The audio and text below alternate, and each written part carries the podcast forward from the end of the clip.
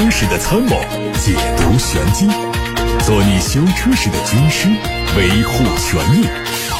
做你开车时的朋友，分享乐趣。调频九二七，傍晚六点半，董涛说车，只和车友在一起。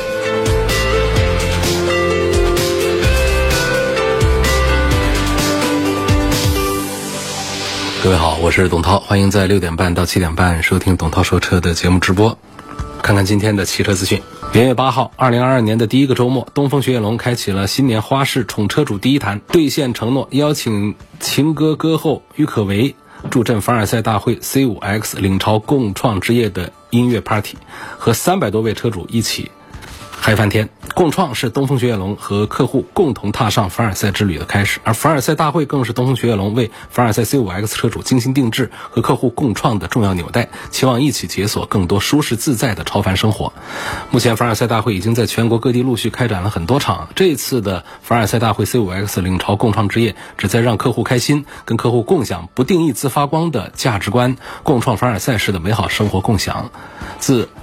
去年九月份上市以来，东风雪铁龙一直在努力保证凡尔赛 C5X 的交付和生产，已经累计交付了一万二千多台，其中十一月、十二月连续两个月交付量突破五千台。另外，东风雪铁龙计划元月份再交付五千辆以上，让更多凡尔赛 C5X 车主过上美好的凡尔赛生活。日前，智行千里纯电旗舰埃安 LX Plus 通过二零二二年首场元宇宙新车发布会正式宣布上市，推出了八零。至尊版、八零 D 旗舰版、八零 D Max 版以及千里版四款车，补贴之后的售价二十八万六千六百元起。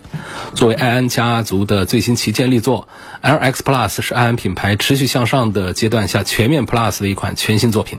全球首款一千零八公里超长续航，首款搭载三个第二代智能可变焦激光雷达。爱安 LX Plus 代表了当今 EV 和 ICV 的最新领先科技。经过五年秘密攻关，广汽埃安是在行业内率先攻克了硅负极材料在大型动力电池上的应用性难题，全球首创海绵硅负极片电池技术，拥有纳米复合硅技术、自修复粘剂技术，还有梯度复合涂布技术等近五十项自主知识产权的专利技术。长城哈弗官方宣布，哈弗 X Dog 正式定名叫哈弗酷狗。申报信息显示，哈弗酷狗车长四米五二，轴距两米七一，定位是紧凑级的 SUV，会在今年的上半年发布。这款车的整体线条和哈弗大狗类似，悬浮式的车顶、隐藏式门把手、高的离地间隙等设计，增加了它的越野属性。车尾还配了一个小书包，尾窗的尺寸比较小，可能会对视线有一定影响。动力用的是一点五 T，最大功率是一百八十四匹马力。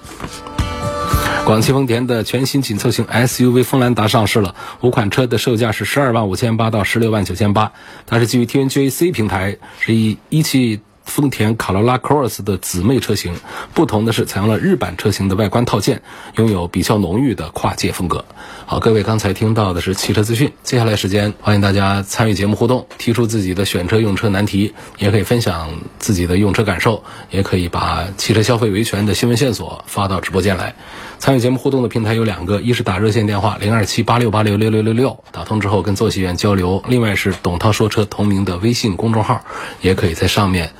图文留言来看一位朋友的留言，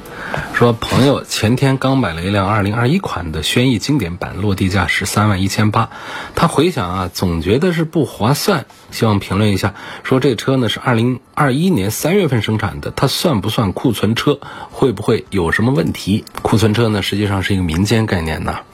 就是它没有一个具体的判断标准。我们通常会把生产日期超过半年以上的。国内生产的车包括了合资车和自主车，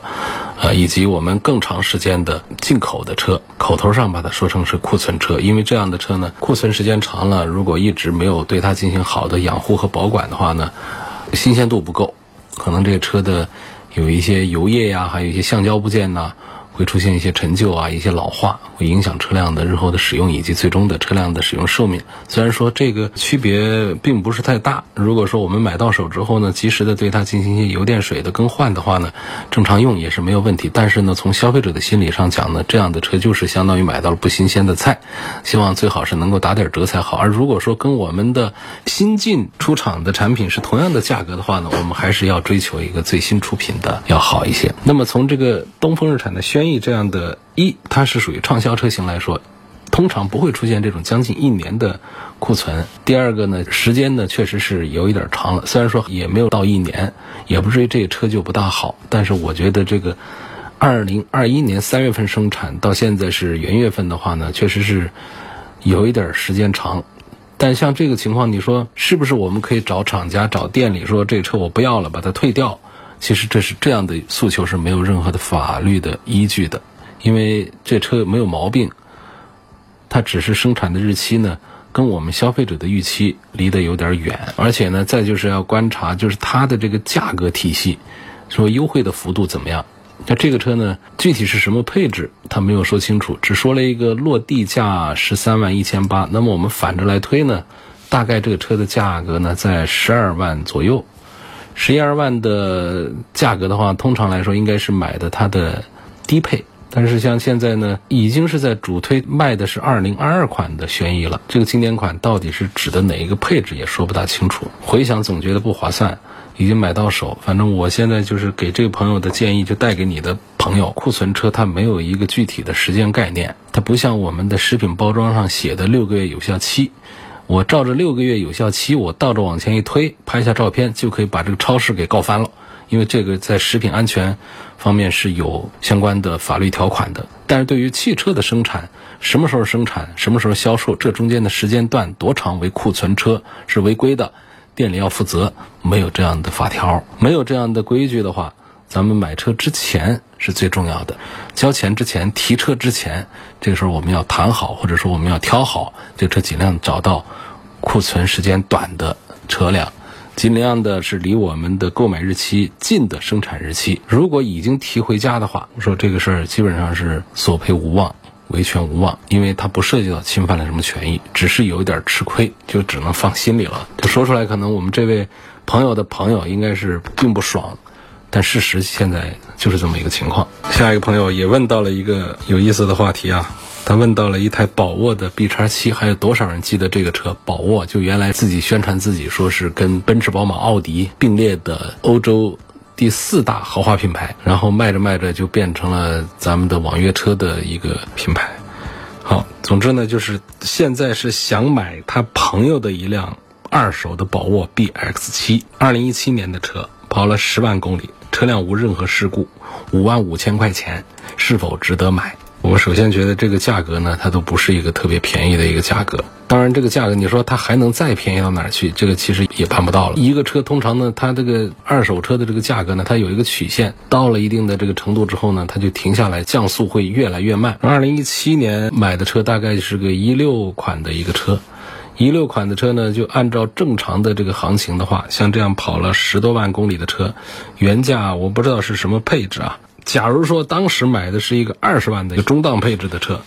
就按照一个正常的，一七年到现在的话呢，大概还能卖到一个十二三万的样子，或者说十三四万，就十三万左右的一个价格水平，这个会比较常见一点，已经是边缘化的。我在市场上逐步消失的这种冷门车型，首先是劝大家不买，这是第一句话。第二句话呢，就是如果一定要买的话呢，就得价格特别的划算。那么我刚才评估了一下，如果它不是一台宝沃的话，它是一台畅销车的话，像这种原价二十万的一七年车，到现在卖个十三万左右是没毛病。但你现在这个朋友呢，大概五万五想把它转手给你。我觉得倒还是可以把它买过来，就当一个代步用的一个车，当个配件车也可以。这个车既然它在工厂里面呢，它现在还有网约车的这个渠道的话呢，它就一定还是在市场上有办法能够找到一些配件给它换上。毕竟呢，这个价格在那儿还是挺划算的。所以我从这个角度呢，倒是不反对这件事儿。我经常会反对大家买一台车，我觉得那个事儿办的吃亏不好。但这件事儿呢，我倒是不反对，因为确实，你朋友的车。应该说不是一台事故车。那如果你和你朋友关系够铁的话，他没骗你的话，第二个呢，就是这个价格相对于一台正常的车来说是很优惠的。那么对于一台已经走偏了的宝沃来说，也算是足够便宜的。我倒是觉得可以尝试把这辆车拿回来，也没吃多大个亏。说我们开个两年觉得不行的话，卖个两三万，这我们也才亏了个两三万。我们在其他的车上，任何一台车买回来之后呢，开个两三年是不可能只亏个两三万块钱的。所以从这些角度讲呢，这个车我觉得倒不是一个扎手的一个坏事儿，倒是可以拿过来。下面有朋友问塞纳有什么消息没有？塞纳在广州车展上市的时候呢，确实是被媒体骂了一个遍啊，大多数的一边倒的认为。你这车呢，过去的这个品牌口碑号召力强不强？确实是够强，但是呢，厂家过高的估计了它的号召力，就觉得这车好像关着门自己说话，这特别牛的一个车，所以我加价六万七万也一定会畅销。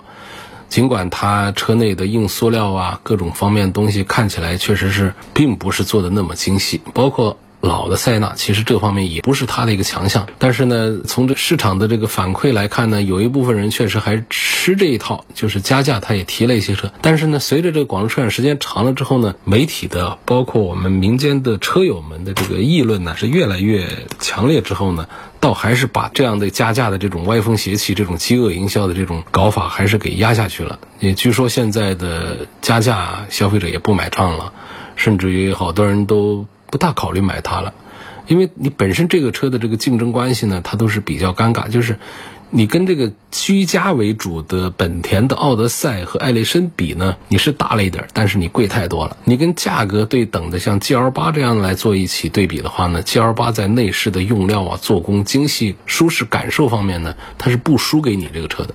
而且在品牌上呢，别克也没有比丰田差呀。只是说丰田过去给大家一个印象就是，好像像塞纳这样的，它就是一个好 MPV、一个好车的一个代名词。但毕竟你国产之后，你整车的硬塑料啊，那种拼缝接缝缝隙过大呀等等口碑呢，大家都已经看到了。就这么一个车，如果说我们自降身价，价格做的比较平实，并且禁止加价的话，很有诚意的跟我们消费者。来做交易的话，可能这个车呢会走得很稳，但是一开始呢有点夜郎自大，过高的估计了自己在民间的口碑，所以导致现在塞纳的实际情况表现并不大好。有位网友说，希望能够谈一谈电子手刹的原理。现在越来越多的中级往上走的车，包括我们有一些紧凑级的入门的十来万的车，也都在用电子手刹。这个电子手刹和我们机械手刹的区别是什么呢？就是机械手刹里头用的是一根钢丝绳，我们在拉起这个手刹的时候呢，这个钢丝绳啊，它就带动了我们的后轮的刹车盘，有的是鼓的，那就刹车鼓，所以呢，就把这个车辆啊。给铆住了，就像船一样的，船靠岸之后，为了防止漂走，不得丢个锚沉到海底下去吗？所以他得把这两个轮子啊锁一下。事实上，这个手刹呢也锁不死多少，但是在静止的车当中呢，我们把它给拉上手刹之后啊，车辆的溜动滑动还是可以有效的制止。你不信，你在开车的时候拉一下手刹看，实际是停不死的。好，那么电子手刹呢，它就取代了这个。手动拉的这个功能，它用上了一个电控，所以就用了一些电磁阀呀这样的一些机电元件。电子手刹只是一个开关，它没有一个中间的过渡的渐进性，就是你把它打开，要么就是开，要么就是关，然后它控制到后面的机电单元给刹车施加压力，然后就把刹车给刹住了。这种往往是可以把车给刹停刹死的，它比我们的手刹拉的要紧一些。所以呢，现在。电子手刹越来越普及，它的成本并不高，但是对于我们停车之后，包括我们很多的这个启停自动这个驻车的这样的一些车型来说，这个电子手刹的配置是非常重要的。如果我们的车上是电子手刹的话，它是一个值得高兴的配置，不要再怀念那种老旧的机械手刹了。有网友提问我说：“我有个问题，二零一七年七月份买的东本的车。”然后冬天时候发现气温低，刚启动的前半小时左右啊，中控屏闪烁，声音导航等都不受影响。当时找到 4S 店给我升级程序之后呢，口头答应，再发现问题啊，直接拍个视频发过去就可以申请厂家换新，然后就再没出现这个问题了。最近冬天气温低又出现这个问题，而且屏幕闪烁的次数增加，时间明显增长。可是现在车子已经过保了，问这种情况，我是只能自己掏钱去修了吗？看起来就只能自己掏钱去修了，因为厂家不可能为这一个故障呢。一直承诺给你修下去。我在节目当中常讲，就是我们在质保期之内没有解决的故障问题，凭证据呢过保也可以要求店方来申请厂家的索赔程序。但通常还是讲的一些重大的机械故障的一些毛病，像这种电子系统的故障呢，它本身它的不确定性和偶发性啊，它不像机械故障那么的突出和明显。另外呢，从时间上讲，你确实是不短了。二零一七年七月份的车，我们算常见的三年质保期的话，应该是在二零。二零年的七月份就到期过保，然后你这个故障呢，又不是在二零二零年的这个七月份之前。我们打比方说到二零二二二年的元月份，是我们的质保到期时间，就在质保到期的前几天或者一个月以内，或者多长时间之内，就很短的时间之内出现一个故障，在维修的过程当中，排除故障的过程当中，或者说。就修了以后呢，还没有过多长时间，然后整车过了保修期，我们的车又在这个故障上坏掉了。这个时候，我们凭着这维修的证据呢，去找这个 4S 店，应该还可以继续申请维修。这是说的一些这个特殊的跨点的这种情况啊。但你这个一个时间确实是比较长，而且你的上一次的维修呢，离现在搞不好是一两年之前。现在我们已经过保了将近一年大几个月了，我觉得我们再去找这个店里，店里给我们做免费维修，你可以试一下去协调一下。但是店里要是不答应的话呢，他也说得过去，他不可能说是这样的一个屏幕闪烁的问题。很久以前修过一次，现在过保之后它再闪，我还要再给你免费的维修，恐怕就只能是自己掏钱维修了。这是我的理解啊。下面有一位叫阿月的网友说：“我最近看了 Model Y 的后驱版，也就是最低配，它的提速从之前的五点六秒钟降为六点九秒钟。想问一下，在其他方面有没有提升？这车还值得买吗？另外，对于单踏板模式，涛哥有什么看法？在紧急情况下，会不会误把油门当刹车？这个概率高不高？驾驶中如何降低这种情况的概率？呃，这也是一个很好的话题吧。首先说这个。”这次的这个这个新款车型呢，它是电池容量没变，继续是六十千瓦，呃，六十千瓦时的这个电池。那么它通过软件的调节呢，让加速的性能下降，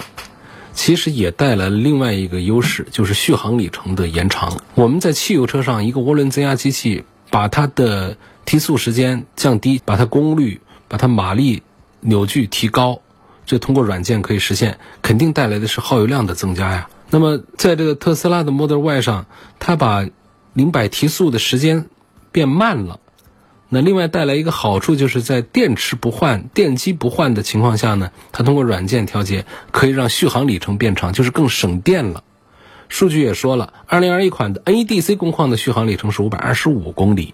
而新款的 CLTC 的续航里程是540多公里。在这个两个数字上就是一个大一个小，更何况呢？ADC 我在上周节目说过，ADC 工况的这种测量法呢，跟我们的实际用车的数据差距要更大一些，因为它更不靠谱，更不切合实际一些，只是它资格比较老的一个续航的测验办法。而这个 CLTC 呢，这是一个更加。贴近于我们实际用车更复杂环境下的一种数据算法，这种测量法呢，可能跟我们的现实用车的续航里程仍然有差距，但是差距已经缩小了很多了。就是在这样缩小很多的这样一个数据下，它也大于2021款的 ADC 工况的续航里程。所以呢，我们可以肯定的就是，通过把这个车辆的提速的动力下降一点，但是延长了它的续航里程。它是成立的。那么其他呢，像这个外观呢、内饰啊，都是沿用现款，这就不用多说了。我觉得不至于说因为这么一个改造呢，咱们就不买它了。因为在特斯拉的产品上呢，像过去呢，它在长续航版上是推出过付费升级包，就通过一个加速包，你交钱，它有一个服务，就你继续开你的车，它直接给你升级，把百公里加速时间从五秒钟缩短到四点六秒钟，它是可以这样的。OTA 升级啊，所以未来也不排除这种标准版。你现在是提速时间六点九秒钟，你说我想五秒钟提速可以交钱，人家通过电脑远端给你 OTA 实现一个升级，对你的续航和动力进行一些改善和变化。这个就是互联网造车企业现在已经是大行其道这种玩法，就在软件上，在各种服务功能和性能功能上，它给你丰俭由人，让你自己挑选，让你掏钱。这就是我对这个车的这个提速时间的变化的一个意见。关于这个单踏板事件呢？其实呢，大家至少这位朋友啊，就阿月，你还是不用太担心这个问题啊。它指的是一个控制体系的一个习惯上的东西。特斯拉的单踏板模式呢，它就指的是一个加速踏板，可以随着我们驾驶员的操控力度来实现车辆的加速和减速，就是下踩是加速，松开就减速。只要我们驾驶员的脚感熟练啊，起步、滑行、刹停这些操作呢，它都可以。通过控制一个踏板的力度来完成，但这并不意味着特斯拉的车真的就只有一个踏板，那不成个玩意儿了吗？更不意味着刹车制动功能的消失，那可不就冒险了。虽然说在正常驾驶的情况下，这个单踏板模式呢足以完成大多数的加速减速的操作，但是在遇到紧急情况需要急刹车的时候，驾驶员仍然是需要刹车踏板来完成的。实际上呢，对于纯电动车来说呢，通过中间那块大屏幕里面的软件操作，来调整我们的这个松开油门之后车辆的。惯性的这个效果呢，已经成为一个很正常的一个功能设置。就是我们需要它的能量回收做得更强大一些的话呢，就会出现一松油门，车辆减速特别厉害，就跟我们踩了刹车一样的。如果我们把这个功能设置的它的能量回收没有那么的强悍的话呢，它也可以做的像我们的燃油车一样的，松开油门之后呢，继续往前滑行。这一切呢，都可以通过软件程序来进行控制。这就是电动车让一部分科技迷们着迷的点。点就在这儿，它很多的变化，有很多的花样给咱们的消费者、给车主们来玩。所以实际上，这个单踏板的模式呢，它通过动能回收的制动效果实现减速。在电动车能量回收系统下呢，车会利用减速时的惯性作用，让车轮带动电动机发电，并且给车辆带来减速的效果，一举两个得。那么在动能回收之下行驶呢，松开加速踏板就会带来和。踩刹车，同样的一个减速的过程。那么这个特斯拉的单踏板模式，这不听起来不错啊？怎么就引起了大家的一些争议呢？主要还是很多初次接触单踏板模式的驾驶者无法适应这套操作的习惯，就会让车辆有强烈的顿挫感，甚至会怀疑单踏板驾驶会造成安全风险。这种不适呢，它在本质上呢，其实是源于新的驾驶习惯造成的认知冲击。它就像我们在传统驾驶模式下，司机需要练习对刹车踏板的力度控制一样的，就熟练的单踏板模式呢，也需要培养缓慢、匀速操作加速踏板的脚感。一旦车主们熟悉了单踏板的模式，这个驾驶就会变得更加的得心应手，在拥挤的城市路况下。驾驶的疲劳感会大大的减少。另外呢，单踏板模式也会让我们驾驶更加敏捷。就松踏板就刹车的特性，可以让刹车介入的时间早于传统车辆，减少我们车主的反应时间，提升行车的安全性。其实我们看这个人类交通历史的智能化、简约化呢，始终是一个有人在往前推呀，有人在想办法试图逆转的这么一种潮流状态。就是说从手动挡的车，大家还记得，就是三个踏板，左脚管的是离合器，右脚管两个踏板，一中间的是刹车踏板，右边是油门踏板。那么从三个踏板转到自动挡的双踏板这个时代呢，其实是不少的老司机当年是有担忧的啊，说这样的改动啊会导致人们把刹车误当作是离合，然后突然踩停。可是现在。这样的观点已经不再有人提到了。现在，这个在特斯拉加速推动单踏板驾驶模式的普及的过程中呢，尽管短期之内会有一些不适应啊、不理解啊，但是呢，它最终的目的是更加简化的操作逻辑，让驾控也更加的轻松智能。这样的转变呢，和当年自动挡来代替手动挡的经历，多少是有一些相似。这有位网友。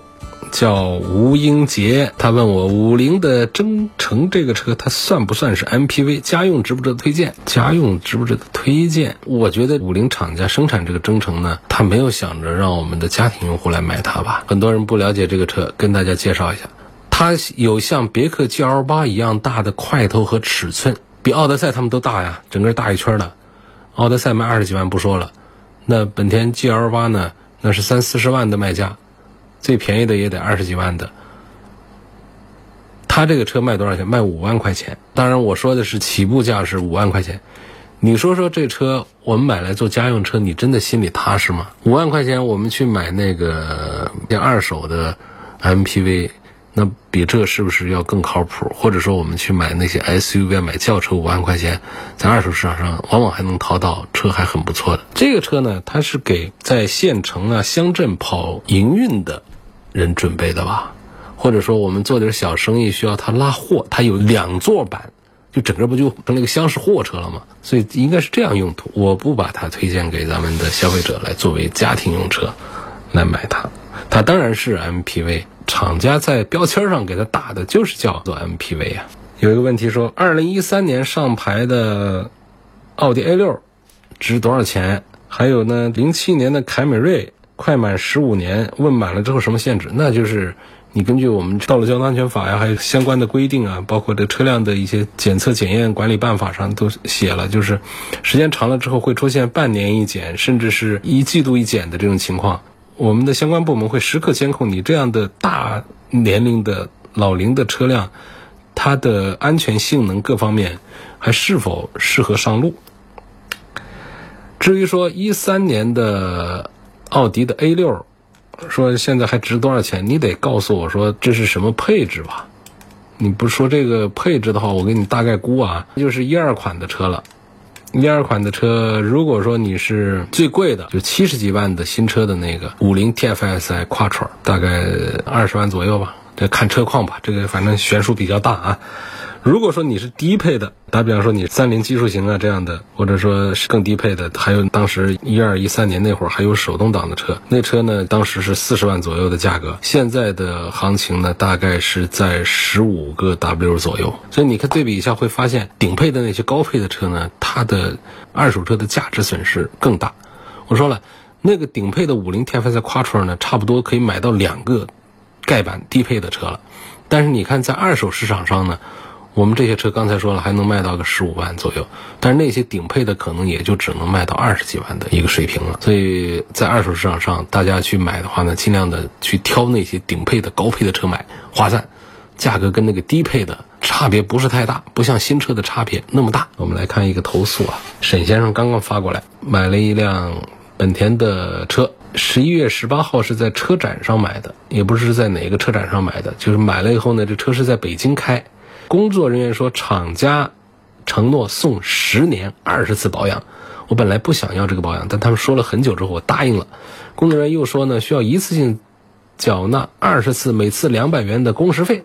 我缴费之后，他们给我一张卡，卡片上显示的公司名称跟我购车的公司名称不相符。保养地址呢是在将军路的一家汽车销售公司，并且呢，卡片上有个大众车的标志。我感觉自己被忽悠了。关于保养内容呢，我也是后来才知道，免费部分只包括机油、机油格。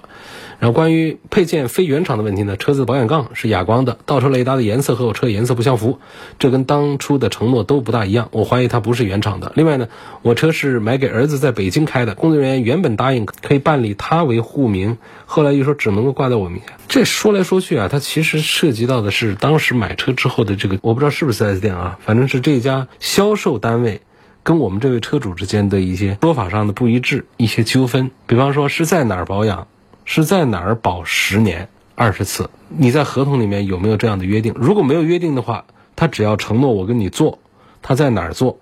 他就没有算违约。所以你们这个约定有没有书面明确？如果没有的话，这样的扯皮也是很难弄清楚。他现在是不是说四 S 店拒绝给你兑现那个二十次保养的承诺？没有。他没有拒绝，他反正到了时间他给你弄。第二个关于原厂的问题，其实这个保养的事儿呢，你当时有没有约定一定要用原厂的？没有约定的话，他只要用了符合国家工商管理规定的这个正规厂家的非三无的机油机油格的话，其实它也没有问题。你最多你说的就是不是蛮知名的这个大厂品牌，只要它不是坑蒙拐骗的水货东西，它也没有问题。车子保险杠是哑光的，这个是正常的。保险杠不可能买来是跟我们车身的油漆颜色是一样的，买来的就是要做跟我们车漆的颜色一样做成油漆的。因为车的颜色太多样了，那保险杠不可能生产那么多种颜色，它给的就是那种原色的，原来的原原色的。倒车雷达也一样的，它也得喷漆。比方你是个白车子，那么有些倒车雷达可能是个白的，但如果我们是个红车子，它不可能买到红色倒车雷达，那就买到一个倒车雷达之后，你得喷漆，喷的跟你的车的颜色一样。所以这两点好像问题也不大像是一个问题。那么这就是你当时工作人员承诺的送十年二十次保养，你说是工作人员说厂家承诺送的，那么当时是用什么证据来证明这一点？承诺过是厂家送的，口头说的，他现在要不承认，你拿他没办法。那么书面的，一定在当时要有一个书面的合同，或者就在购车合同上注明了，拿着这个东西来找我们，我们帮你联络协调这个事情是没有问题。但如果这些东西找不出来的话，你就说记得当时这店里这么说的。那我觉得这个事儿，我们媒体可能也帮不上你。好，沈先生，这个信息我记录下来了，我们会关注。感谢对我们的信任，感谢各位收听和参与晚上六点半到七点半直播的董涛说车。错过收听的朋友，欢迎通过董涛说车的全媒体平台找到往期节目的重播音频。他们广泛的入驻在微信公众号、微博、蜻蜓、喜马拉雅、九头鸟车家号、易车号、微信小程序、梧桐车话等等平台上。明天晚上六点半钟同一时间，我们在九二七电波里不见不散。